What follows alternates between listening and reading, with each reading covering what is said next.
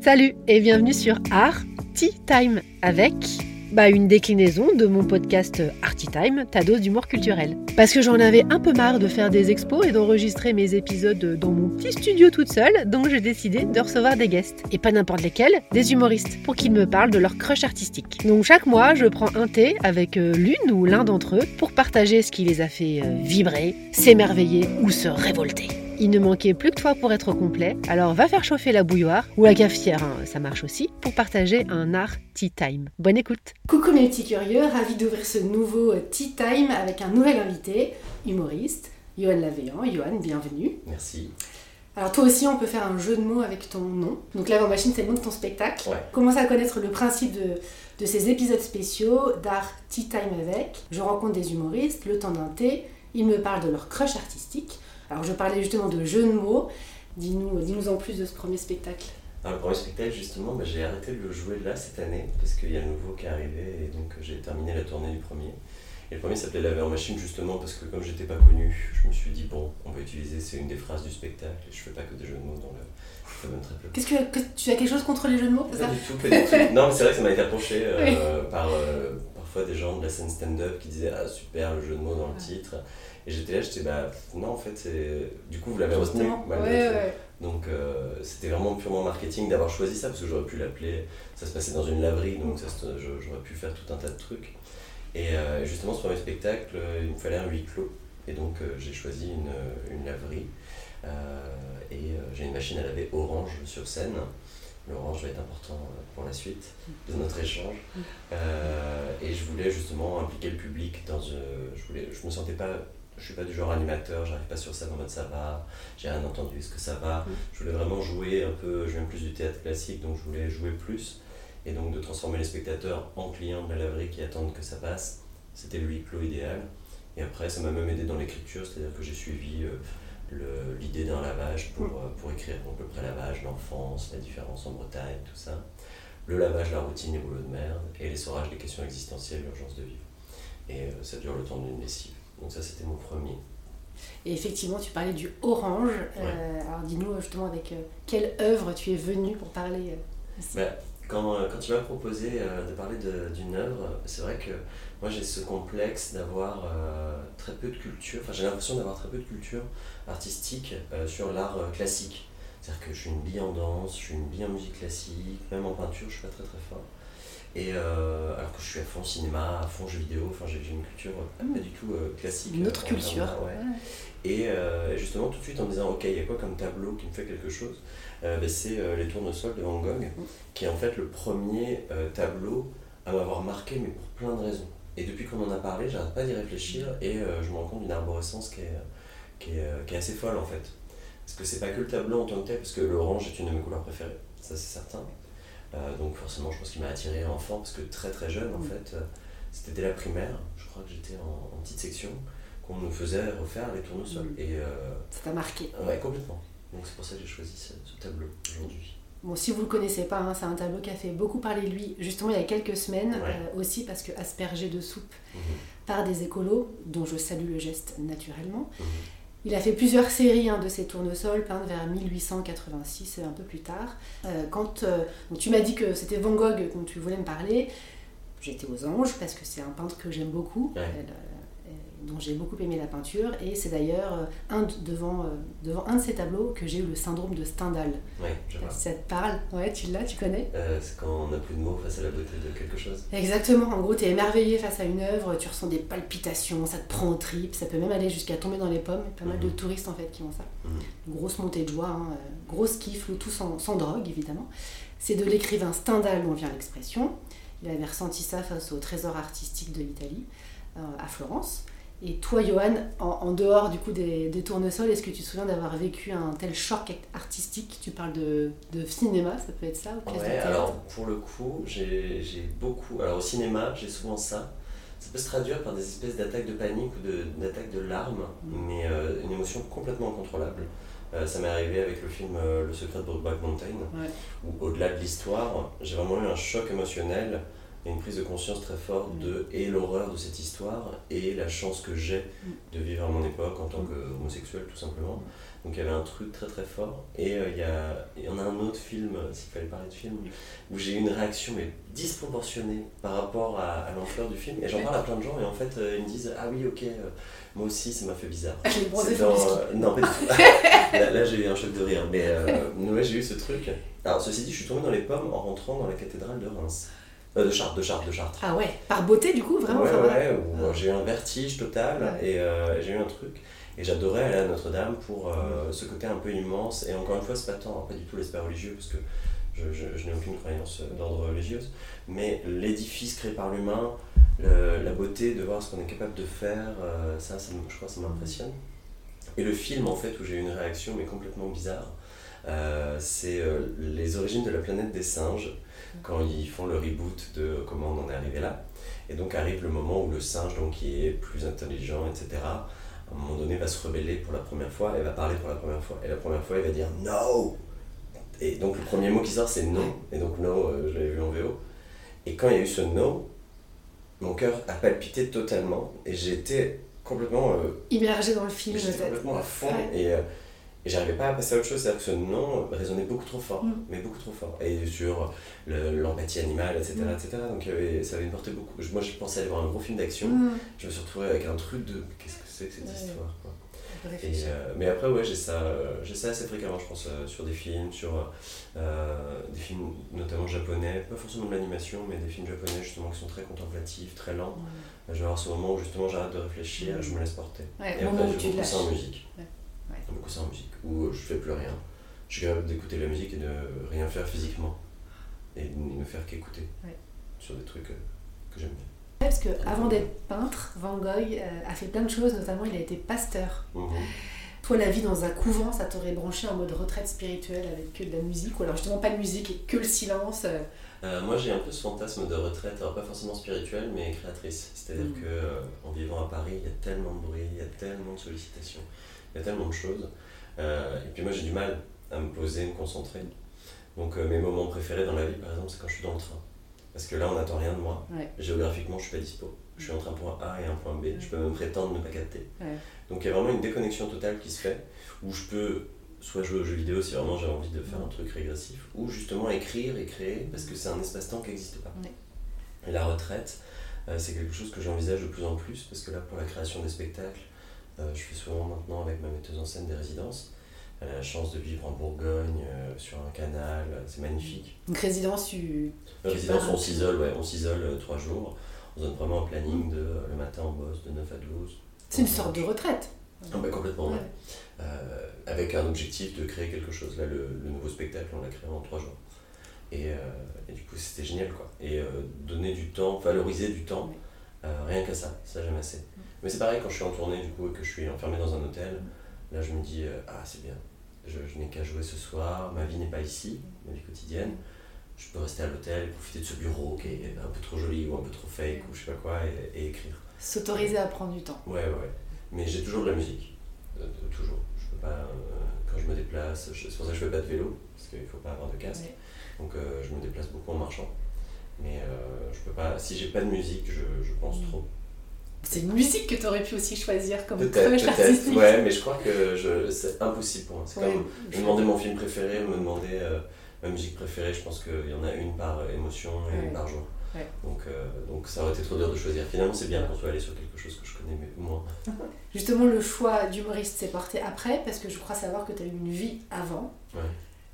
Euh, bah, moi, j'ai pas du tout. En fait, la scène, et c'est marrant parce que c'est, comme, pour, c'est comme pour Van Gogh et, et les tournesols je pense que euh, mon rapport à l'art a été, euh, ça a été des rencontres comme ça. C'est-à-dire que pour euh, la peinture, ça aurait été Van Gogh, où je me suis rendu compte que peindre était un, véritable travail. Parce que d'essayer de le recréer gamin avec les, quatre pots de couleurs que j'avais, que j'en peignais plein, les tournesols, je me disais, ok, la peinture, c'est ça. En fait, il y a plein de choses, quand, quand j'ai découvert le tableau, il y a plein de choses qui m'ont marqué en me disant, ah ok, le mec, c'était son métier. Mm. Ok, c'est dur à faire. genre, euh, je n'arrivais pas à reproduire ce tableau que j'adorais. Mais je le faisais plein de fois en fait. Et puis euh, pour moi, il n'y avait rien d'autre. Donc pour moi, peindre, c'était faire les tournesols fatalement. Et après, euh, une des informations que j'ai retenues très vite, c'était qu'il n'était pas connu de son vivant. Et alors ça, c'est un truc qui me fascine. hein, Je suis philosophe un petit peu euh, à mes heures perdues. Et ça, c'est quelque chose qui me fascine, notamment par rapport à la génération dans laquelle on est, d'être connu, d'être le succès passe par la reconnaissance, etc. Mais la reconnaissance post-mortem, je pense que c'est assez, euh, assez, assez peu euh, fréquent aujourd'hui. On va pas, on Ouais. peut avoir quelqu'un euh, en post-mortem. Mm. Par Grégory Le Marchal, peut-être, j'en sais rien, mais euh, c'est encore Ouais. particulier. Ouais. Mais euh, et justement, ça c'est un truc qui me fascine, on pourra en reparler si tu veux. Ou le petit Grégory. Non, Ouais. pardon. Bah, c'est une vraie grosse Ouais. reconnaissance post-mortem pour le coup. Enfin, en tout cas, c'est un événement. C'est les deux Grégory. Voilà, c'est ça. C'est peut-être le prénom. C'est peut-être vraiment des destins tragiques. Et euh, justement, en humour, j'ai la même chose, c'est-à-dire que euh, pour moi, c'est Eli Kaku, donc, Mhm. fatalement, euh, qui, est- qui nous a quittés Mhm. très jeune avec seulement trois spectacles, et dont je suis incroyablement fan. Et le jour où j'ai vu le premier, un premier sketch, je crois que c'était dans une émission de divertissement, ça devait être de Ricard déjà à l'époque, et j'ai vu Eli Kaku faire le prof, justement, euh, en curé. Ouais. Donc on n'aurait pas parlé de ça depuis tout à l'heure. Mais, euh, et j'ai vu ça, le prof, et j'étais mais mort de rire. J'étais gosse, c'était génial, ça me parlait complètement, le prof, euh, un peu fou et tout machin. Donc ça me parlait en tant que gamin. Et j'ai vu en grandissant, au-delà de son décès qui est arrivé quand j'avais, euh, je sais pas, j'étais encore euh, fin de collège, je devais être en troisième, ça m'avait euh, beaucoup, c'est une première mort Ouais. connue qui m'a touché. Et maintenant, justement, euh, je, je parle beaucoup d'Elikaku à des gens qui ne le connaissent pas. Mm. Et donc, pour le coup, il y a une reconnaissance post-mortem de gens euh, à ce niveau-là. Il y avait moins d'humoristes aussi à l'époque. Ouais, ouais, Ah oui, ils étaient 10, Ouais. euh, et puis euh, ils étaient tous au point virgule, et puis on Ouais. achetait la VHS Ouais, ouais. au jaune. C'était plus simple. Ouais. ouais, ouais. Mais c'est vrai que Elikaku, du coup, garde un côté universel comme ça, parce qu'en fait, c'était du clown, et le clown, ça s'adresse à, à tous les âges, quoi. C'est très accessible pour un enfant, Mm. Parce que c'est très visuel, c'est très drôle, c'est des sons, c'est des voix. Mais adulte, euh, quand on voit la, la deuxième lecture, la folie, etc., la rupture, c'est hyper intéressant. Et moi, très longtemps, ces métiers-là, je me disais, moi, je je peux pas. Pour moi, je, ces gens sont des génies de fait, et c'est quelque chose qui les habite, ils peuvent pas avoir fait autre chose avant. Mm. Donc, tu vois, Van Gogh, Pasteur, par exemple. Et, euh, et euh, au bout d'un moment, je pense que c'est plus une urgence de vivre en vieillissant, puis j'avais des choses à raconter. Parce que j'étais directeur de formation pour une marque de spa internationale, donc autant dire que je vendais des crèmes à 500 euros, Mm. je sauvais pas le monde. Quoi. Mais je voyageais beaucoup, je voyais plein de trucs, c'était assez cool. quoi. Et je faisais du. euh, bah, J'allais faire le lapsus justement, je faisais de la scène comme certains font du sport. Mm. C'est-à-dire que moi j'ai toujours fait du théâtre, euh, mais en amateur. quoi. Mm. Et, euh, et puis arrivé à Paris, c'était l'époque où. c'était la Starac, Nouvelle Star et tout ça. Moi, je chantais un peu, on m'avait appelé pour ces castings-là. Et tout le monde voulait être connu, et moi j'étais en mode, là non, être connu, pas du tout. Quoi. Souvent, quand je dis ça, on me dit, mais c'est complètement hypocrite, on fait ça pour être connu. Et justement, c'est pour ça que Van Gogh m'a fasciné là-dessus, c'est, ben non, il n'a pas fait ça, ou alors en tout cas, c'est raté. S'il a fait ça pour être connu, ou reconnu, Mm. euh, c'est raté parce que c'était après sa mort. Mm. Après, je peux pas être reconnu après ma mort, mais que le propos reste, ça peut Ouais. être intéressant. Et du coup, ouais, humoriste, euh, humoriste sur le tard, mais euh, je préfère. T'as eu ce déclic du coup quand t'étais ado ou plus tard quand t'en as eu marre de vendre des crèmes à 500 balles? Euh, plus tard. En fait, j'ai toujours aimé les humoristes, comme j'aimais les musiciens, comme j'aimais les films. Mm. Euh, c'est des artistes à part entière pour moi. Et, euh, et jamais je me suis mis à leur niveau. C'est-à-dire que j'ai toujours fait rire mon entourage, j'ai Mm. toujours fonctionné par ça. Et puis Mm. par imitation aussi des artistes que j'aimais. quoi. J'avais compris ce qui déclenchait le rire aussi en les regardant. Donc c'était c'était assez fascinant. Mais, euh, mais moi, j'ai jamais trop. euh, j'ai jamais trop cru savoir écrire déjà. Et en fait, je m'y suis mis euh, dans une période d'ennui quand j'avais 25 ans, donc je faisais ce boulot. Et, euh, et puis YouTube venait d'arriver. Mm. Et moi, j'ai deux dieux d'humour, de l'humour, c'est Eli Kaku et, et François Pérusse, un humoriste sonore, audio québécois, qui faisait ses sketchs en québécois et en français, avec les deux accents. Et, euh, et puis, euh, j'ai comme c'était de l'audio, et que la vidéo venait d'arriver, et que je m'étais acheté un super ordinateur avec caméra intégrée, et ben je me suis filmé à faire ces sketchs euh, en playback, en lip sync, quoi. Donc euh, TikTok avant l'heure, c'était Mm. il y a 15 ans. quoi. Mm. Et, euh, et le truc, je m'étais pas rendu compte, mais c'est du coup les spectateurs qui me disaient Ah, mais c'est hyper fort de le faire en une prise, en plan séquence. Ouais. Et moi j'étais Bah ouais, mais je connais le sketch par cœur, donc euh, je me filme une fois. Ouais. Et, euh, et donc ça a vraiment fait beaucoup, beaucoup de vues. Et donc j'ai une petite communauté. Bon, à l'époque, on était trois sur YouTube à publier. Et, euh, mais je crois qu'à un moment, j'étais deuxième humoriste France, quoi, parce que je m'étais classifié et classé comme humoriste. Quoi. Et, euh, et puis au bout d'un moment, je me dis Bon, bah, j'ai des vues, je vais faire. euh, j'ai envie de faire un sketch, des- écrire des conneries. Quoi. Ouais. Et, Et puis ça marchait. Donc j'avais ce truc-là, j'étais bon, bah, c'est rigolo quoi. Ça me- mais je le faisais vraiment pour Ouais. marrer, je me considérais pas comme humoriste. job. Mais j'avais j'avais mon job, etc. Et c'est euh, plus en vieillissant, l'histoire est un peu triste, mais au final, euh, elle, est, elle est bien. Euh, c'est euh, avec, mon, avec mon copain, on a vécu une, avec une agression hyper grave, où il a failli y rester. Donc ça, ça a été un long travail pour moi d'accepter le fait de ne pas être drama en disant que j'ai failli le perdre. On se fait péter la gueule, tout simplement. Mm. Et, et ça, ça a été un déclencheur pour nous, une urgence de vivre tous les deux. C'est-à-dire que euh, ça en est sorti, alors c'était très tôt dans notre relation, c'était même pas, ça faisait même pas un an qu'on était ensemble, et ça nous a littéralement soudés euh, très rapidement. Et euh, cette agression a fait que euh, on s'est un peu rendu compte de l'absurdité, ou en tout cas de notre urgence de vivre. Et euh, ça nous a poussé à créer un, un collectif avec des amis. Donc on a deux photographes, donc mon copain faisait de la photographie en amateur, on avait un autre copain pareil qui faisait de la photographie, une copine qui faisait des nœuds papillons Mhm. et une autre copine qui dessinait. Et moi qui voulais refaire de la scène un peu plus et puis devenir comédien. quoi. J'avais quand même ce rêve euh, depuis toujours euh, de me dire ah, ça doit être merveilleux. Quoi. Et on a fait ce collectif et on se donnait des rendez-vous toutes les semaines et on, on faisait des tours de table où on parlait que de ça. Quoi. Et c'est là que euh, ouais, un des photographes m'a poussé à écrire en me disant Mais je te donne trois photos par semaine, tu les mets dans l'ordre que tu veux et tu fais des nouvelles. Et au début c'était un exercice d'écriture et au final mais c'était génial. D'avoir une contrainte, Ouais, ça, ouais. ça génère les Et, euh, puis j'en ai fait 100 au final, c'est un blog euh, que j'ai euh, maintenant euh, qui tourne sous un, sous un pseudo parce que je faisais trop de choses. Donc, euh, donc j'ai ça. Et ça m'a poussé à écrire mon premier spectacle. Une fois que le premier spectacle a été écrit, je l'ai proposé très vite à plein de petits théâtres. Le premier théâtre qui m'a répondu, c'est le théâtre Le Bout euh, à Pigalle à Paris. Et ils m'ont dit, bah, ça nous intéresse, et ils m'ont programmé tout de suite. Et voilà, on en 2018 à ce moment-là. Tout est allé après très vite. Mm. Comme, euh, comme beaucoup de peintres, Vincent s'inspire de son quotidien pour ses tableaux, on en a parlé.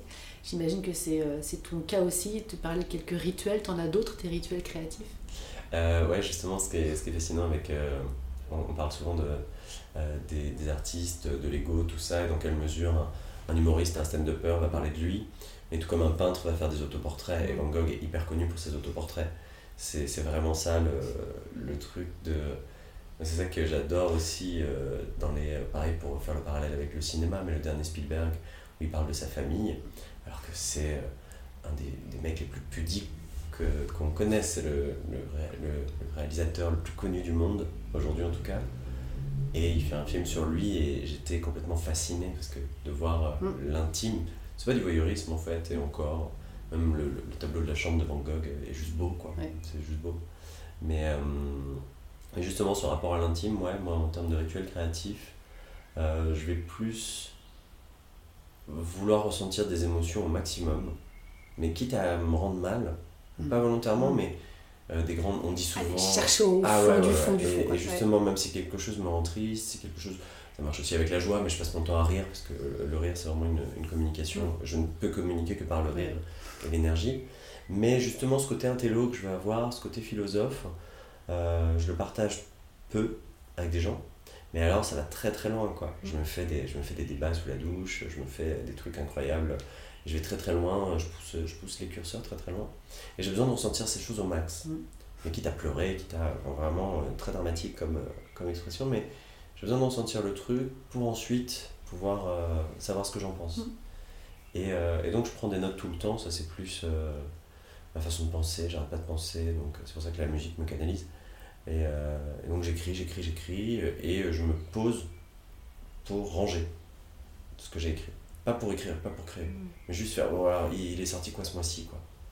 Et je fais, oh là là, faut- je me relis, et des fois je comprends pas. Puis des fois je suis, euh, ah mais oui, mais ça répond en plus à cette réflexion d'avant-hier, parce que ça va tellement loin qu'au bout d'un moment, on, et on est dans un monde où on ne fait que ça, Mm. communiquer sur l'instant, mais on oublie. Puis sur des faits divers, on, on déconnait tout à l'heure avec euh, petit Grégory, mais c'est vrai qu'aujourd'hui il y a des faits divers très émouvants, et 24 heures après, ça a complètement disparu, on n'a même pas la fin de l'histoire Mm. avec cette surinformation, ce truc-là. Et ça, moi, ça m'énerve, c'est pas juste. Par exemple, je, je veux pas, je regarde plus les infos parce que je veux pas m'investir émotionnellement Mm. pour une histoire dont je n'aurai jamais la fin. Mm. C'est bête, hein mais, euh, mais je supporte pas ça. Et en plus, tu n'as pas forcément toutes les infos parce que tu vas regarder TF1, ce sera pas la C'est même que, de l'émotion. 2. C'est que de l'émotion. Et moi, l'émotion, j'adore ça, mais il faut, il faut l'expliquer. Il faut une... Mm. Dès que je suis en colère ou dès que je suis vexé, je prends un temps pour me dire c'est quoi le vrai truc? Est-ce que c'est vraiment cette porte qui a claqué qui m'a rendu dingue? Ou est-ce que Mm. C'est c'est pas cette réflexion-là qui déclenche ça, etc. Donc voilà, donc en termes de process, je, je m'écoute beaucoup, mais pas dans le sens je me, je me branle la nouille, je suis vraiment à me dire ok, qu'est-ce qui s'est passé? Très bien, très bien, très bien. Et on avance. Et surtout le communiquer avec les autres. Ça, c'est un truc qui me. Communiquer via l'écriture. euh, Ouais. Euh, tu parlais d'autoportrait. euh, Mhm. Il y en a un où on voit euh, Van Gogh avec son oreille coupée. Ouais. Suite à donc, une bagarre avec Gauguin, un autre peintre de l'époque. Mhm. Est-ce que tu as le souvenir d'un truc foufou que tu aurais fait par amour ou par amitié? Donc je constate que tu as tes deux oreilles. Donc a priori, c'est pas ça. Elles sont percées. Elles sont percées, mais ouais, non. Par amour ou amitié, qu'est-ce que j'aurais pu faire de fou? Euh, Alors, la folie, c'est quelque chose qui me terrifie. En fait, la perte de raison, c'est quelque chose qui me terrifie. Notamment, bah là, on parle euh, Van Gogh aussi euh, pour sa santé mentale. Il y a, il y a des, choses, euh, des choses à dire. Mais euh, justement, la, la, la folie ou la perte de, la perte de contrôle, justement, euh, d'émotion, pour moi, c'est quelque chose de terrifiant. Et euh, justement, dès que je sens que je, que je deviens fou, jaloux, paranoïaque, Mm. toutes ces émotions qui sont complètement animales, à mon sens, ou Quand ça va trop loin quand ça déborde, finalement, ouais. ouais. quand ça déborde, euh, je, me, je me force à penser à quelque chose de très violent, de très absurde, de très... Je dézoome tout de suite, c'est-à-dire je vais dans l'espace. Je, je me dis, ok, on est des fourmis sur un rocher. Mm. J'ai besoin de ne pas ressentir, d'aller dans ces, dans ces méandres-là. Après, quand je suis serein, je pense Mm. à pourquoi, c'est ce que je disais exactement tout à l'heure. Mm. Mais quelque chose de fou, je crois que justement, je ne me suis jamais autorisé quelque chose de fou, en tout cas à mon niveau. Euh, j'ai fait, euh, j'ai pris des trains sur un coup de tête, ça, euh, ça je fais, très comédie romantique, c'est plus drama que, que fou. Mais, euh, et dire, euh, envoyer des, des, des lettres enflammées alors que ça se fait plus, ça je l'ai fait. Mais justement, c'est ce besoin d'écrire et de communiquer. Mais euh, dire à quelqu'un que je l'aime, alors qu'on sait très bien que c'est pas possible, Mm. on sait très bien que c'est pas l'actu, que c'est pas. Enfin, nos vies ne le permettent pas. Mais le dire, je me dis, est-ce que c'est le fait de regarder trop de films ou quoi, j'en sais rien, mais c'est bien de dire les choses, Mm. en fait. Je préfère. Et on sait pas ce que ça va dire. Et puis de sortir, de toute façon, sortir quelque chose de son système, c'est bien. Et moi, je sors beaucoup de choses par l'écriture. Et euh, il y a ce truc un peu comme dans Harry Potter, quand ils ont euh, la pancine, le fait de sortir un souvenir de leur tête et qu'ils le mettent dans une bassine à côté. Ben, moi, quand j'écris, c'est ce sentiment-là. Ok, tiens, je vais écrire sur ça, ce sujet horrible. Bon, ben, je l'ai sorti de mon système. Et de le dire de plein de différentes manières. Mhm. Euh, c'est d'ailleurs tout l'objet de ton deuxième spectacle sur Ouais. l'humour, que j'ai eu la chance de voir pour sa première, Mhm. qu'il me tarde de revoir, peut-être à Avignon d'ailleurs, en juillet. Euh, transition de malade. Euh, Promotion, voilà. Euh, justement, comment t'es venue cette idée euh, de faire ce spectacle, un spectacle d'humour sur l'humour, que Mhm. je trouve très, très maligne comme idée? Euh, c'est né, alors j'ai enseigné un peu euh, dans, dans des cours de théâtre euh, d'humour. Et, euh, et déjà, j'avais ce truc de légitimité d'enseigner à des gens qui font du jeu de mots, chose sur laquelle je ne vais pas forcément. Alors moi, je fais, quand je fais des jeux de mots, c'est vraiment des jeux de mots hyper pétés, mais qui me font rire parce que c'est pété. Et pareil, des gens de l'humour noir, euh, ce qui est marrant, c'est qu'on en a fait tout à l'heure, mais Mm. euh, l'humour noir, pour moi, si à partir du moment où quelqu'un va être mal à l'aise, c'est comme les caméras cachées. Je ne supporte pas ça. C'est euh, rendre quelqu'un, c'est au détriment de quelqu'un. Et l'humour noir, il y a de l'humour noir qui me fait énormément rire. Et dans une sphère privée, je peux être le premier à être effroyable, mais effroyable. Mais parce que je sais les partenaires de jeu. Mm. Et donc pour moi, l'humour noir sur scène, c'est hyper risqué. Parce qu'on ne connaît pas les gens dans le public. Et on ne sait pas qui on va blesser. On parlait du petit Grégory, euh, ils ne peuvent plus aller au spectacle, Ouais. ces, ces pauvres gens. C'est terrible. À aucun spectacle, on parle tout le temps de leur fils, quoi. Mm. C'est terrible. En humour, quoi. Mm. Et justement, je m'étais dit, ok, est-ce que je suis légitime pour enseigner ces styles d'humour? Est-ce que je peux accompagner quelqu'un sur ces styles d'humour? Et par extension, est-ce que je serais capable d'en faire? Et au-delà de ça, euh, toujours dans cette envie de, de réfléchir et tout, je lisais euh, Le Rire de Bergson, euh, qui, est, qui est hyper intéressant, parce que c'est de la philosophie pure, donc il faut se le farcir quand même, c'est pas, c'est pas... mais il y a des choses phénoménales justement sur le rire. Et je me suis rendu compte que le rire était, avec ce livre, avec le fait de donner des cours, avec le fait d'être sur scène moi-même, j'avais un tout autre spectacle qui était dans les tuyaux et qui s'est fait télescoper par la pandémie. C'est-à-dire que février 2020, je clôture un spectacle et plus qu'à le diriger, le mettre en scène. J'en avais un autre.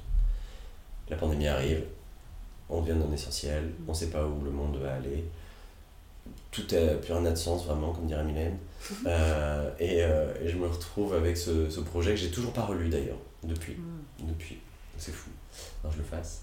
Et euh, de là, je commence à me faire un exercice Mm. d'écriture de ok, bah, je vais écrire un sketch de jeux de mots. Je vais écrire un sketch d'humour noir. Je vais écrire un sketch de personnage, de l'absurde. Et je me donne l'exercice de tout faire. Tous les styles d'humour. Ouais, mais comme un exercice. Mm. Et après, je me dis, putain, c'est pas mal parce qu'en fait, euh, c'est con, mais je suis dans un mood où tout se répond un petit peu. En parallèle de ça, je faisais de, je faisais de plus en plus de comédie club. Donc je testais quelques vannes de trucs pour voir les limites, justement. Et je me dis, mais en fait, est-ce que ce serait pas un spectacle? Et donc, euh, avec tout ce que je m'étais farci, tout ça. Et je suis allé, et puis, pareil, toujours en donnant des cours et en parlant avec des gens, en étant sur scène, j'ai été confronté à plein de trucs sur les, les styles d'humour, le fait qu'on rigole pas des mêmes choses, le fait qu'on peut plus rien dire, c'est une Mm. phrase qui m'endague. Mm. Euh, et j'étais là, j'étais ok, est-ce qu'on peut se poser deux minutes tous ensemble pour se dire ok, pourquoi on rigole pas des mêmes choses? Pourquoi on rit déjà avant tout? Mm. Et est-ce qu'on peut arrêter d'invoquer euh, des proches et Coluche qui euh, sont à 40 ans de nous maintenant? Et eux-mêmes étaient à 40 ans de la Seconde Guerre mondiale. Donc oui, ça évolue, oui, réfléchissons, oui, euh, réfléchissons. Moi ça c'est un truc, le rire est un prétexte politique pour certains, philosophe pour d'autres, divertissement, et c'est très bien aussi pour, euh, pour d'autres qui n'ont que la prétention de faire rire.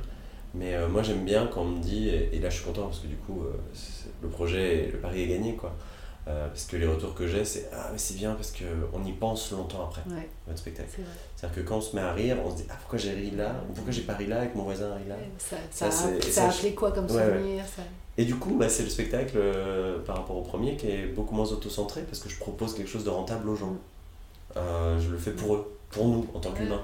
Alors après, je me sers de mon histoire, mais je me dis, je le dis comme ça au début, je fais bon, allez, comme on rigole pas des mêmes choses, je vais tout faire dans le même spectacle, comme ça, il y a bien un moment où vous allez être content. Mm.